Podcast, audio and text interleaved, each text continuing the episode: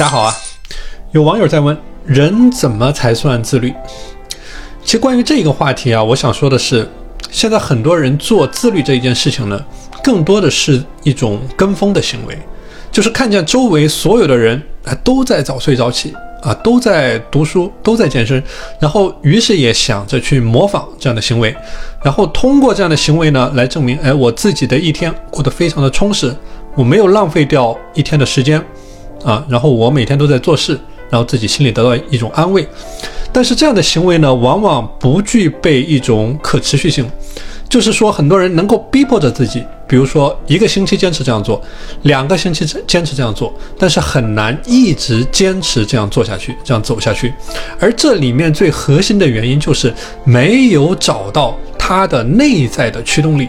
就是不清楚我为什么要做这件事情，比如说读书，为什么我要读书？比如说早睡早起，周围所有的人都是早上六点钟起床，五点半起床，那么我也要学着他们，但是并没有考虑过这样的习惯，或者说这样的生活的作息究竟适不适合自己，或者说我有没有必要去做这件事情？所以说，在我的理解，怎么样才算自律？首先你要找到你的内在的驱动力，或者说你对自己的一个人生的规划也好，目标的规划也好，有着一。一个非常清晰的规划，比如说我要实现我的财务自由，我要实现我的身体的健康啊，我要实现我在某一个领域或者说某一个方面的成功。你自己有着一个非常坚定、非常清晰的目标，然后。在这样的内在驱动力的加持下，然后通过一些合理的时间管理的技巧也好，或者说健康的生活起居作息习习惯也好，有所为有所不为啊，朝着一个坚定的目标这样一直的走下去，这样在我看来是一个比较好的自律的状态。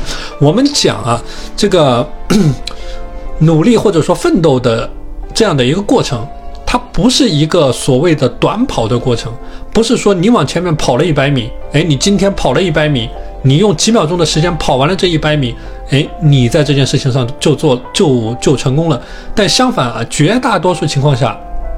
我们去做某一件事情也好，我们在某一个领域里面耕耘也好，它一定是一个长跑的过程，一定是一个马拉松的过程。所以，我们反复在讲到一个时间的复利的概念。就是说，我们讲时间的复利，它是有一条曲线。也许当你刚开始在做这一件事情的时候，刚开始，比如说头半年，甚至是头一年，或者说。前面有一段很长的时间，它的这一个抛物线呢，都是一个非常平缓的曲线，而真正到了某一个点上，哎，到了你的时间复利积累的那一个爆发点上，那，这条抛物线它就一下从一个很平缓的这样的一条线，然后一下突然升高，这个就是我们讲到的关于时间的复利。所以说。在我的理解，真正的自律，它一定是有着一个清晰坚定的目标，然后有着自己科学合理的时间管理的体系、精力管理的体系、生活的体系，然后朝着这一个目标不断的走下去，然后最终走到你的时间复利的拐点。